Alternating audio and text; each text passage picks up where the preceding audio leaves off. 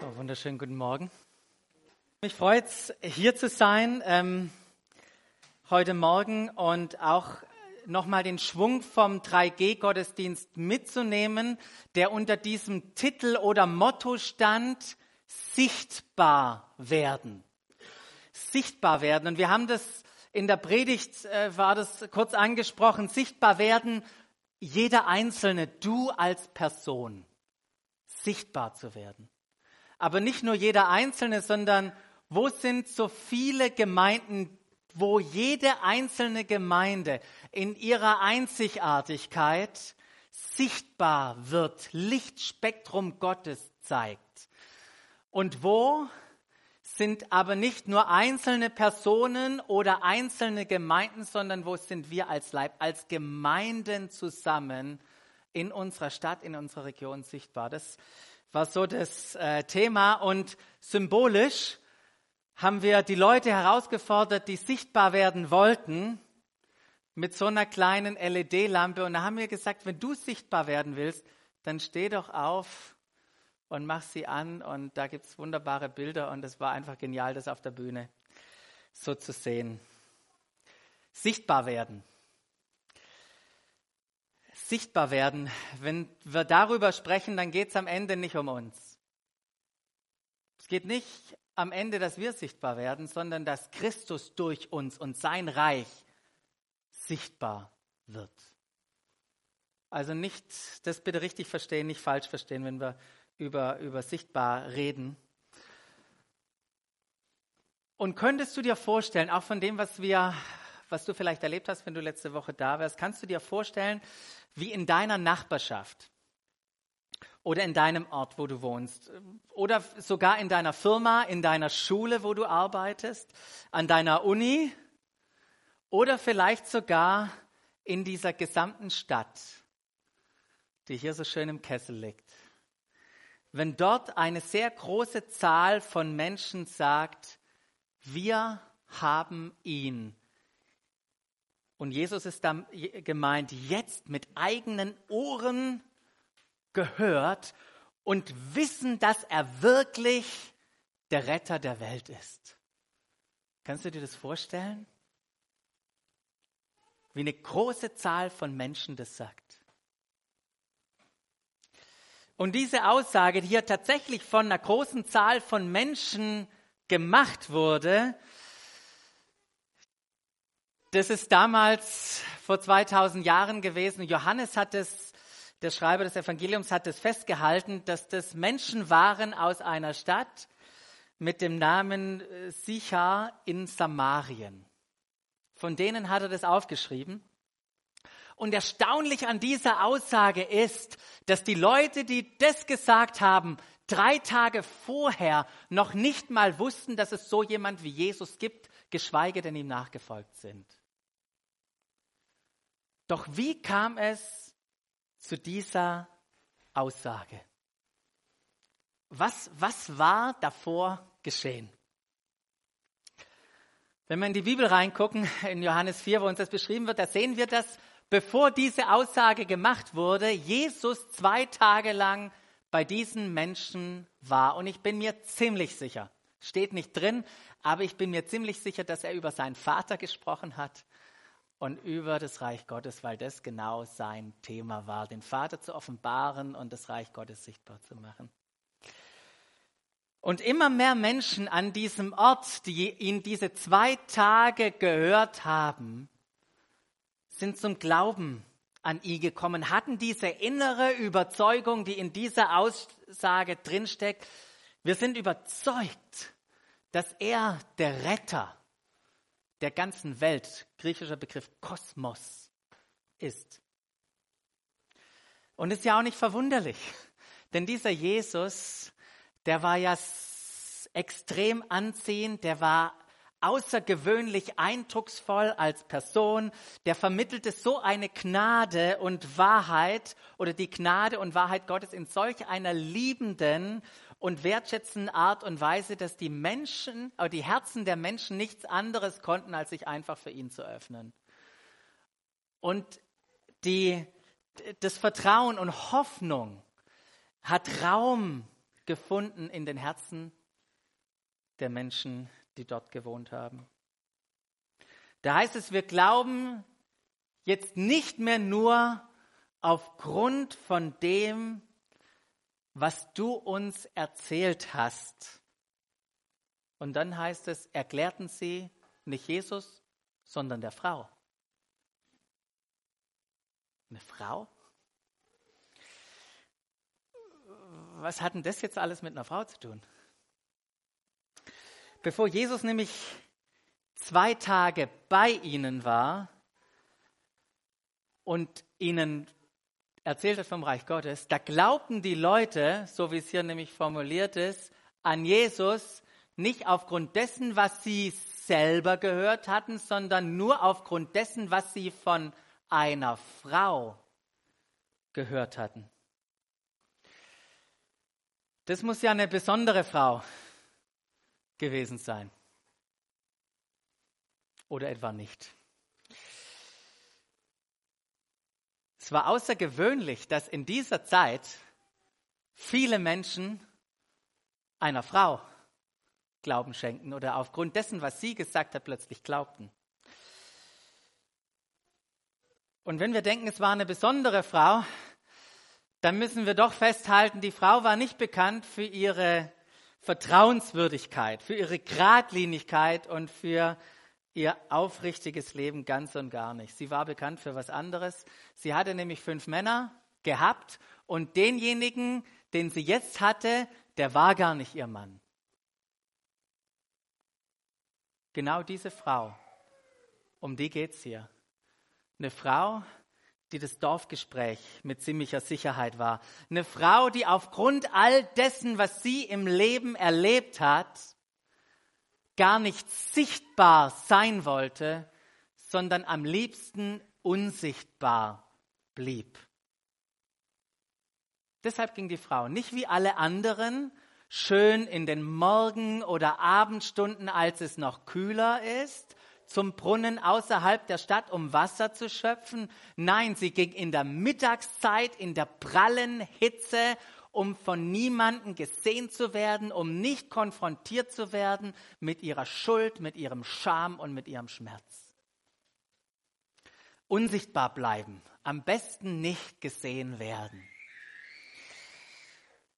Doch an diesem einen Mittag,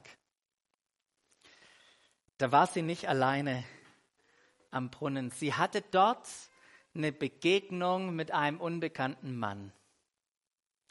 Eine Begegnung, die ihr Leben komplett veränderte. Was sie unsichtbar halten wollte, das hat dieser Mann nach oben gebracht. Doch durch diese Begegnung und durch dieses Gespräch kam sie von, vom Tod zum Leben. Sie war verloren, doch hatte nun das Gefühl, von Gott gefunden zu sein. Sie war durch eine Vielzahl an Beziehungen verwundet. Doch nun brach Gottes Liebe auf einmal wiederherstellend in ihr Leben. Sie war zerbrochen, doch nun erlebte sie, wie neue Hoffnung in ihr war. An diesem Mittag hatte diese Frau eine Begegnung mit einem Mann, der von sich sagte, er sei der Messias. Und daraufhin, nach dieser Aussage, ließ sie ihren Wasserkrug stehen, ging an den Ort zurück, wo sie wohnte und sagte zu den Leuten, kommt mit, kommt mit ich habe einen Fremden getroffen, der mir alles auf den Kopf zugesagt hat, was ich getan habe. Ob er wohl der Messias ist? Kommt alle mit. Ich habe einen Fremden getroffen. Den müsst ihr unbedingt sehen. Wisst ihr, wie krass dieser Moment war? Die Frau, die unsichtbar bleiben wollte, ging nun von sich aus in die Stadt zurück, um sichtbar zu werden, um das sichtbar zu machen, was sie gerade erlebt hatte und fing an, den Leuten von ihrer Begegnung mit diesem unbekannten Mann zu erzählen. Kannst du dir vorstellen, wie komisch das gewesen sein muss? Auf einmal taucht diese Frau wieder direkt am Marktplatz auf, redet alle Leute zu. Und diese unsichtbare Frau, die plötzlich sichtbar wurde, sagt dann zu den Leuten, ähm, kommt einfach mit. Sie berichtet begeistert von einem Mann, den auf einmal alle sehen wollten, sollten. Und ich habe mir überlegt, wenn ich die gehört hätte, sag mal, wäre ich mitgegangen? Wäre ich mitgegangen, wenn sie begeistert von einem nächsten Mann berichtet? Ich meine, was interessiert mich ihr Lover Nummer sieben? Interessiert doch keinen.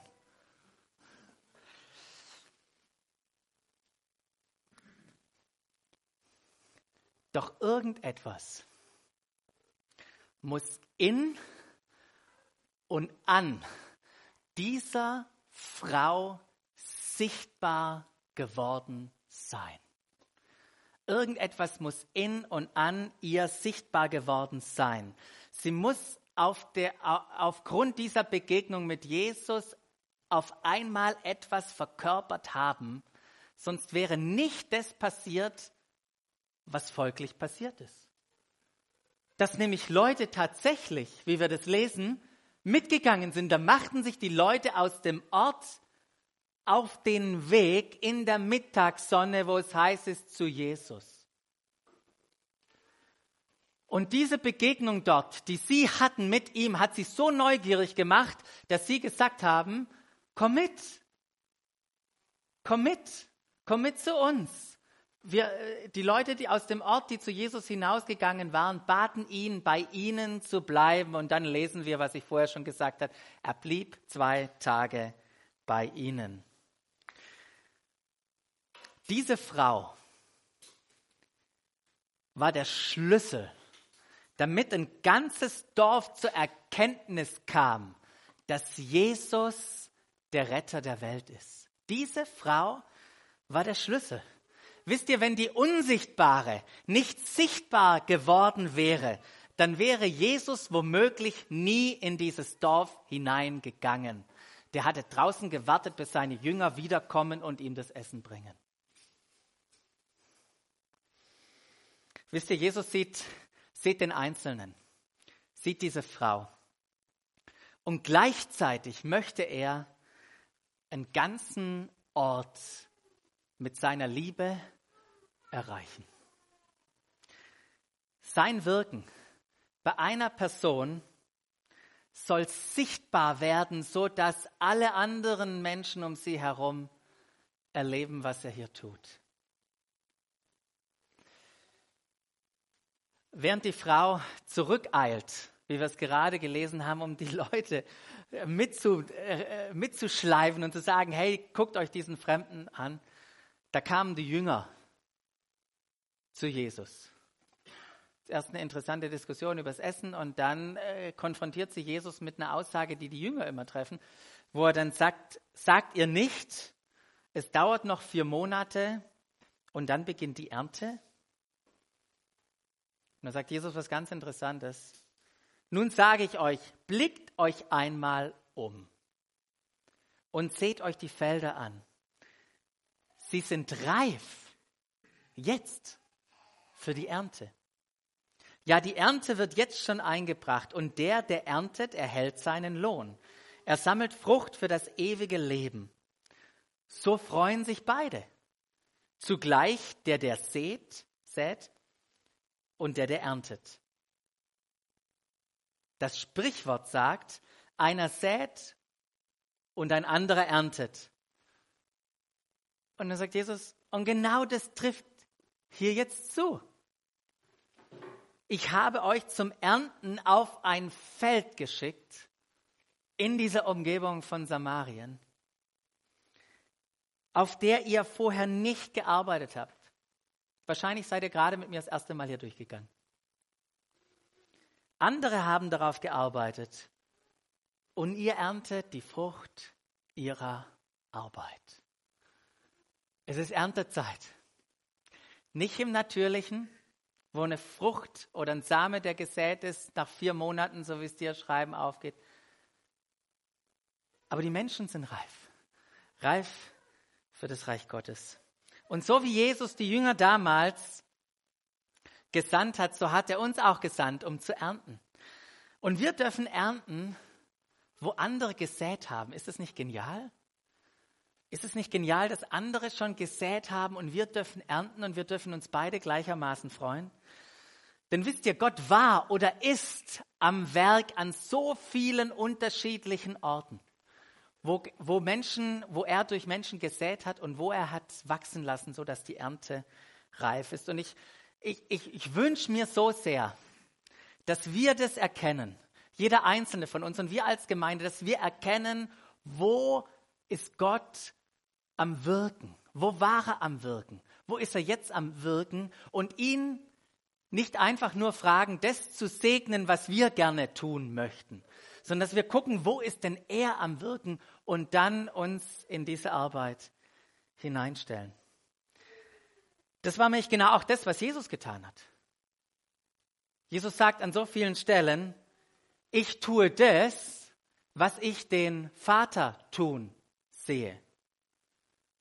So genau, auch wenn wir die Bibel im Johannesevangelium nur eine Seite in meiner NGÜ umblättern, kommen wir nämlich zu einer anderen Geschichte. Da sagt Jesus, mein Vater hat bis heute nie aufgehört zu wirken und weil er wirkt, wirke ich auch ein ganz interessanter Vers, ähm, die Jesus ein paar Worte, so wie ich es gesagt habe, man muss ja nur einmal die Seite umschlagen im Johannesevangelium von 4 auf Kapitel 5 springen und da wurden die Worte gesagt. Und der Kontext oder der Auslöser von diesem Satz war, dass Jesus mal wieder in Jerusalem war, weil ein jüdisches Fest war. Und weil er in Jerusalem war, oder er war in Jerusalem und ist dann zu einem Ort gegangen, zu einer Teichanlage, die Bethesda heißt. Muss man sich das nicht so wie im Teich bei uns vorstellen. Eine Teichanlage, stellt euch mal mehr ähm, ein Mineralbad vor, vielleicht, weiß nicht, war noch nicht in der Teichanlage selber, wie es damals war, aber es war eine Teichanlage, die aus fünf Säulenhallen bestanden hat. Habt ihr das Bild? Hallen mit Säulen, fünf Stück aneinander, Wasser irgendwo in der Mitte. Und in diesen Hallen lagen überall kranke, gelähmte, blinde, verkrüppelte Menschen. Überall. Habt ihr das Bild? Und Johannes, der uns das aufgeschrieben hat, sagt, und unter ihnen, unter diesen allen Kranken, war ein Mann, der seit 38 Jahren krank war. Hier gibt es ein paar Leute unter 38. Könnt ihr euch vorstellen, wie lang das ist? 38 Jahre lang krank. Und Jesus sah ihn dort liegen. Und es war ihm klar, dass er schon lange leidend war. Keine Ahnung, wie wundgelegen er war, aber es war ihm klar. Und ich finde es so interessant, denn genau schon so wie wir von der Frau überhaupt nicht wissen, wie sie heißt, so erwähnt Johannes, obwohl so viele Details in den Geschichten erwähnt wird, wissen wir nicht den Namen, weder von der Frau noch von dem Mann.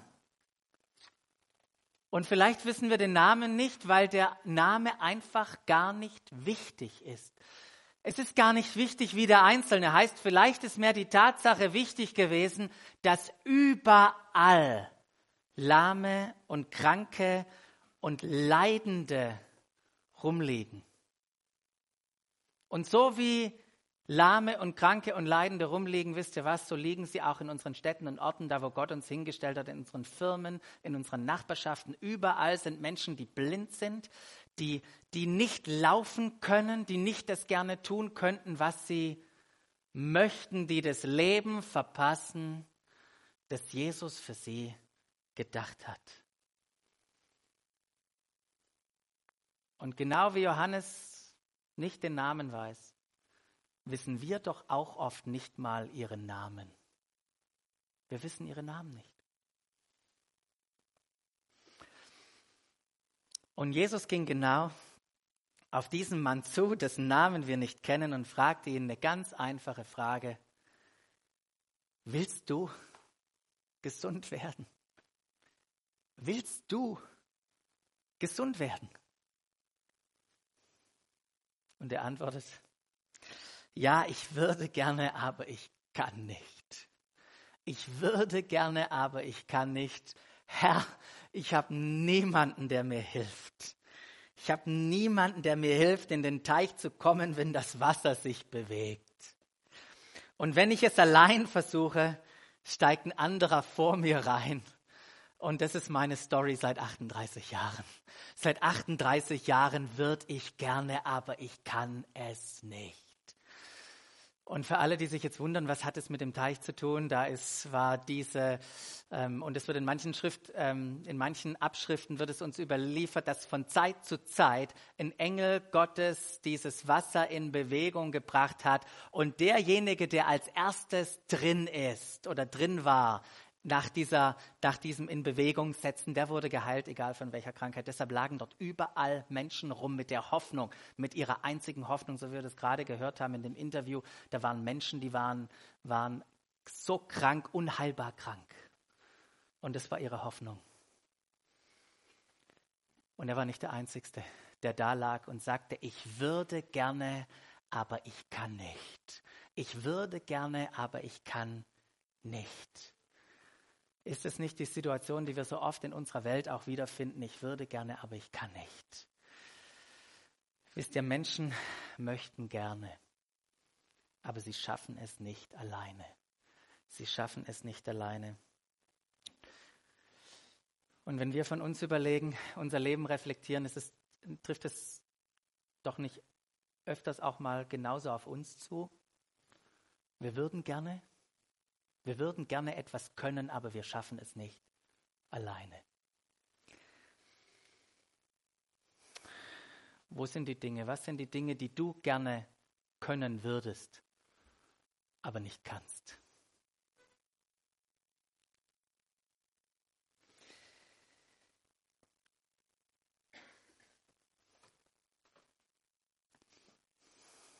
Und da sagt Jesus zu ihm, da sagt Jesus zu ihm, Steh auf, nimm deine Matte und geh. Steh auf, nimm deine Matte und geh. Und da heißt es im Vers danach, und im selben Augenblick war der Mann gesund. Er nahm seine Matte und ging. Durch Jesus konnte er plötzlich, was er wollte, aber nicht alleine konnte. Wenn wir die Geschichte weiterlesen, ist es so interessant, dass der, dass der Mann, dessen Namen wir nicht kennen, auch den Namen von Jesus nicht kannte. Wusste nicht, wer das war, der, der, ihm, der ihm geholfen hat. Doch das realisierte erst später. Denn der Tag, an dem Jesus ihm half, das zu tun, was er nicht konnte, war ein Sabbat. Und weil er nun seine Matte trug, die er davor nicht tragen konnte, wurde er von den Juden angesprochen, die gesagt haben, hey, heute ist Sabbat, da kannst du doch nicht deine Matte tragen. Das ist nicht erlaubt. Und er sagt, ich weiß, doch ich kann auf einmal das, was ich immer wollte, aber nicht konnte, obwohl ich es hätte tun können. Doch der, der mich gesandt oder der mich gesund gemacht hat, hat zu mir gesagt, nimm deine Matte und geh. Was? Und wer ist dieser Mann? Wer ist es, der gesagt hat, nimm deine Matte und geh? Doch der Mann, der wollte, aber aber der nicht konnte, der kannte den Namen nicht von dem, der ihm half zu können, was er nicht konnte, aber wollte und nun konnte. Und genau das ist, was da stand. Der Geheilte wusste nicht, wer es war, denn Jesus war unbemerkt in der Menschenmenge verschwunden. Wusste nicht, wer er war. Aber das Geniale ist, dass wir wissen, wer es war und dass wir seinen Namen kennen. Denn sein Name ist Jesus. Jesus ist sein Name, der ihm geholfen hat, das zu können, was er wollte, aber nicht konnte. Und auch wenn viele Menschen nicht mehr wissen, wer er ist, er kennt den Namen von jedem Einzelnen. Auch deinen. Auch deinen Namen. Und auch heute gilt das, was er damals gesagt hat. Ich, mein Vater hat bis heute nie aufgehört zu wirken und weil er wirkt, wirke auch ich. So wie er an jedem Tag auf diesen Mann zugegangen ist, so kommt er auch auf dich heute und auf mich zu. Er kommt auf die Menschen zu in unseren Familien, unseren Nachbarschaften und in unseren, bei unseren Arbeitsplätzen. Und selbst wenn wir nicht wissen, wie die Menschen dort heißen, wenn wir keine Ahnung richtig haben, was ihre Nöte und Herausforderungen in ihrem Leben sind, so wissen wir doch, dass er ihren Namen kennt. Und wir wissen, dass sein Name Jesus heißt. Und wir wissen auch, was er ihnen sagen würde.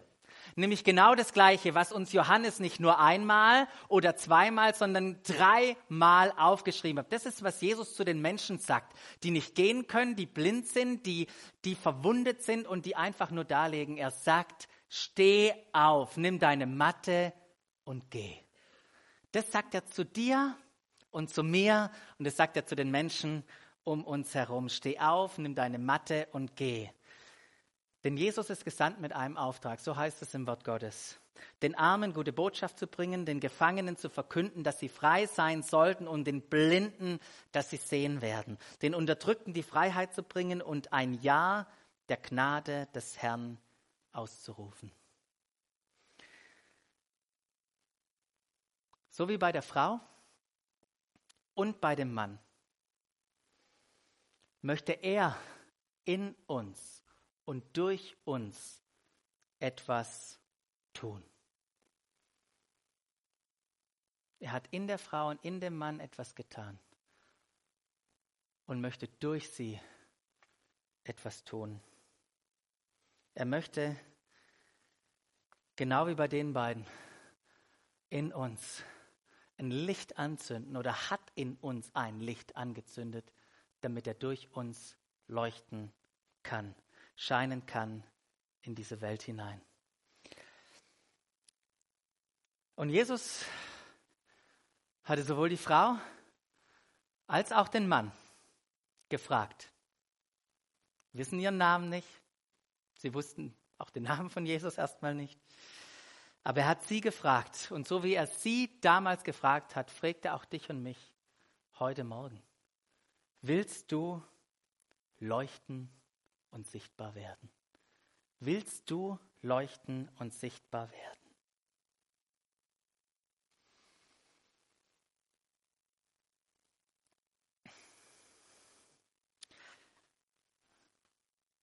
Wir haben noch ein paar Lampen übrig.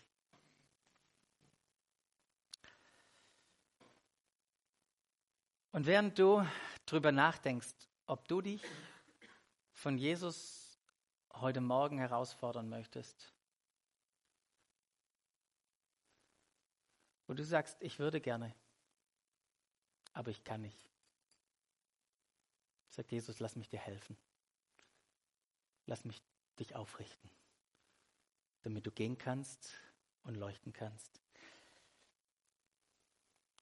Und wir werden, ich denke, wir legen die einfach da hinten hin zu den Abendmahltischen, wenn wir das nachher machen wollen. Das wird es jetzt nicht einfach so durchgeben. Aber ich möchte dich, möchte dich herausfordern mit diesem Wort.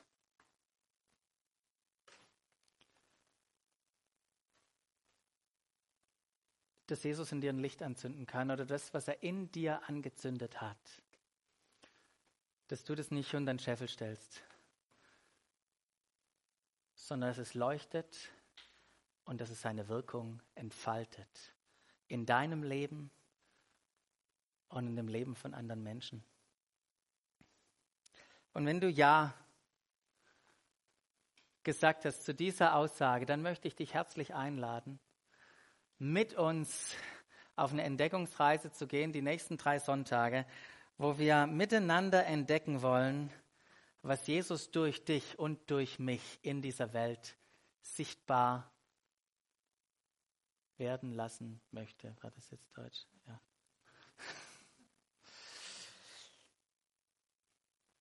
Wir haben, und das mache ich jetzt heute nicht mit euch, wir haben letzten Sonntag, nachdem wir die Predigt gehört haben, nachdem jeder Einzelne eine Antwort darauf gegeben hat mit diesen, mit diesen Lampen und gesagt hat, hey, ich möchte wirklich leuchten, haben wir als Gruppe von oder als, als Gemeinschaft von 1300, 1400 Leuten, haben wir eine gemeinsame Proklamation gesprochen. Ich schicke die euch gerne zu, wenn euch das interessiert. Aber das, was wir, was wir ganz am Anfang proklamiert haben, ist einfach nur eine Ansammlung von Bibelversen war das, wo es da heißt, Jesus, du bist das Licht der Welt. Durch dich wurde alles geschaffen und alles hat in dir sein Ziel. Du bist der Weg, die Wahrheit und das Leben. Am Kreuz hast du alles vollbracht, haben wir proklamiert. Du hast uns erlöst und das ganze Universum mit Gott versöhnt. Durch deine Auferstehung haben wir neues Leben. Wir sind dein Leib. Du lebst in uns mit deiner ganzen Fülle. Wir sind nicht mehr von dieser Welt, jedoch von dir in diese Welt gesandt und so weiter und so weiter. Aber all das, worum es uns geht, sichtbar zu werden in unserer Stadt, das hat nichts mit unserer eigenen Anstrengung zu tun. Das hat was damit zu tun, dass wir, so wie die Frau, so wie der Mann, Jesus erlaubt haben, etwas in uns zu tun. Und das, was er in uns getan hat, dieses Erlösungswerk, dieses Werk am Kreuz, wo wir neues Leben erhalten haben, dass wir anfangen, dieses neue Leben zu leben und dass es sichtbar wird für die Menschen.